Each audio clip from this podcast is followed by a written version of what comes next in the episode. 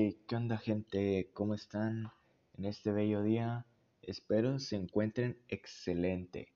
Mi nombre es Jesús Bustamante Barraza y comenzamos con el capítulo 1 del creativo. Y se preguntarán, ¿cuál es el tema de hoy?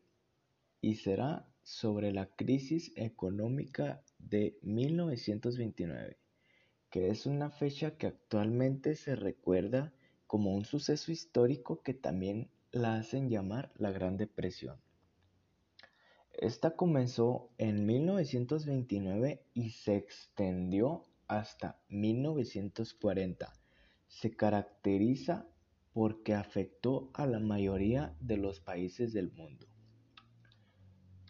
Y una de sus principales causas y detonantes se centra en la crisis financiera de Estados Unidos, como lo escuchan, la crisis financiera de Estados Unidos, causada por la caída de la bolsa de valores luego de la Primera Guerra Mundial.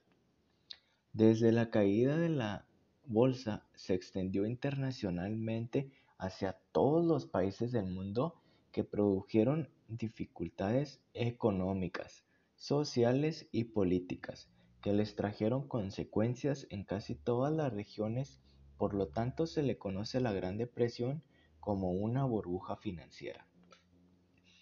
Además, se redujo notablemente la producción industrial y aumentaron las cifras de desempleo. En cuestiones sociales incrementó el fenómeno de desigualdad social y se presentaron altas cifras de hambre, pobreza e indigencia. Pero, ¿cómo afectó la crisis a la economía de Estados Unidos? El crack de Wall Street no fue la gran causa de la Gran Depresión, pero sí la que marcó su inicio.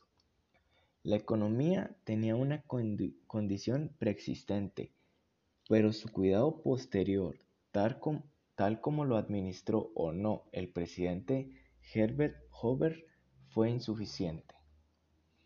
A partir de la crisis mundial en diferentes países, principalmente los europeos, surgieron formas de gobierno totalitarias en países como Alemania, Italia y España, que luego originaron la Segunda Guerra Mundial en 1939.